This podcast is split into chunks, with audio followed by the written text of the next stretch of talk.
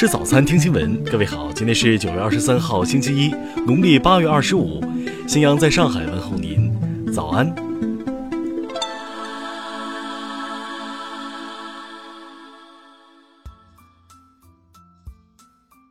首先来关注头条消息。近日，美国脱口秀演员沙恩·吉利斯因辱华上了头条。约一周前，沙恩·吉利斯加盟了著名喜剧节目《周六夜现场》，但不久后，关于吉利斯涉嫌辱华的视频便在网上传播开来。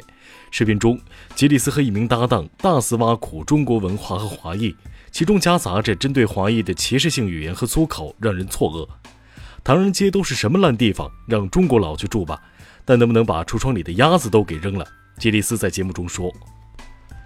视频一经放出，便引发轩然大波，美国舆论纷纷予以谴责。但吉利斯并未表现出诚恳的歉意，反而找借口开脱。对此，华裔美国总统候选人杨安泽在社交媒体上回应说，自己经常听到吉利斯使用的歧视语言，让他十分受伤。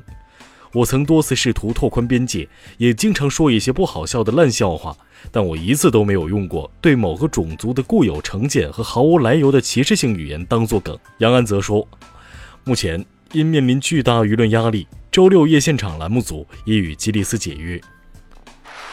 听新闻早餐知天下大事。工信部表示，我国工业增加值从1952年的一百二十亿元增加到2018年的三十多万亿元。按不变价计算，增长约九百七十一倍，年均增长百分之十一，已建成门类齐全的现代工业体系。环球银行间金融通信协会最新报告称，八月人民币国际支付排名回升一位，重回第五大最活跃货币。连云港市花果山昨天突发山火，燃烧面积约两千亩。目前已有四百名指战员赶赴火场，现场救援力量处置中。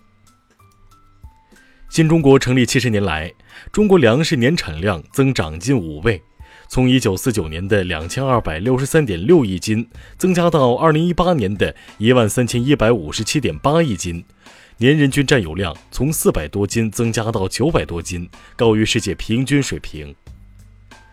在我国，儿童肥胖率呈逐年上升趋势。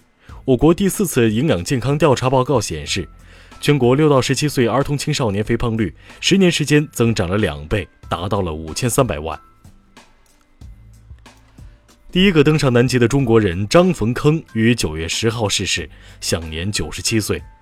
南极有以其姓氏命名的张氏峰。报告显示，截至今年六月。中国网上外卖用户规模达四点二一亿，占网民整体规模的一半左右。中国驻美使馆公布本月二十号美国犹他州车祸情况，该起巴士事故致四名中国籍游客死亡，车上其余二十六名中国籍游客不同程度受伤。下面来关注国际方面，埃及二十号起爆发大规模反政府示威。抗议者要求卷入贪污丑闻的总统塞西下台。截至二十二号，警方已在首都开罗拘捕七十四名示威者。二十二号，巴基斯坦北部吉尔吉斯博尔蒂斯坦地区的齐拉斯发生一起严重交通事故，目前已造成至少二十六人死亡，十二人受伤。也门胡塞武装二十号说。如果沙特阿拉伯主导的多国联军停止攻击也门境内目标，胡塞武装会停止对沙特的导弹和无人驾驶飞机攻击。二十二号，韩国总统文在寅赴美参加第七十四届联合国大会，并将于当地时间二十三号与美国总统特朗普举行会晤。当地时间二十一号晚，美国印第安纳波利斯市市中心发生枪击案，导致六人受伤，目前枪手在逃。抗议美国制裁的一千三百万委内瑞拉民众签名将被递交联合国。二十一号，众多委内瑞拉民众在首都加拉加斯举行集会，并递交签名，抗议美国对委内瑞拉的经济封锁。澳大利亚将向国内企业和技术投资一点五亿澳元，以帮助美国总统特朗普实现在二零二四年前重返月球的目标，以及未来的火星任务。谷歌一份内部研究报告显示。其研发的量子计算机成功在三分二十秒时间内完成传统计算机需一万年时间处理的问题，并声称是全球首次实现量子霸权。下面来关注社会民生。近日，台州温岭一住户周某装修时竟把屋内五面承重墙拆了，对整栋六层住宅楼造成严重的安全隐患。目前，周某已被刑事拘留。永康一男子李某近日在网上说唱辱骂民警，并扬言给你三年时间，让你抓我够不够？五天后，李某被拘。今年五月，西安民警在处理黄某打妻子一事时，被黄某兄弟打伤，黄某还指使其弟放狗咬民警。该案于近日宣判，黄某兄弟二人因妨碍公务罪，分别被判刑一年四个月和十个月。日前。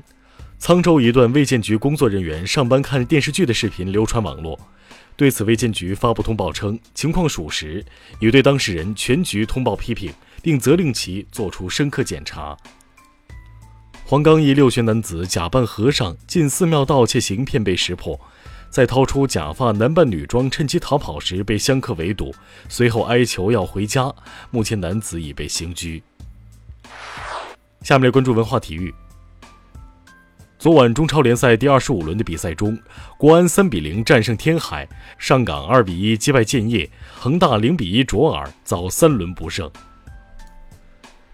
经过四个比赛日的角逐，中国选手赵欣欣搭档柬埔寨选手邱亮，先后战胜了许银川、豪威、郑维彤、安华等对手，夺得二零一九全球象棋双人赛冠军。安徽大学藏战国竹简研究成果发布。该竹简所记载的《诗经》是目前发现的抄写时代最早、存世数量最多的古本，同时也是未经后代改动过的较原始本子。伊拉克将从土耳其收回八十余件流失文物，这些文物是土耳其政府在2008年发现的，目前保存在土耳其西南部城市哈塔伊的博物馆中。以上就是今天新闻早餐的全部内容，请微信搜索 xwzc 零二幺。也就是新闻早餐拼音首字母再加数字零二幺。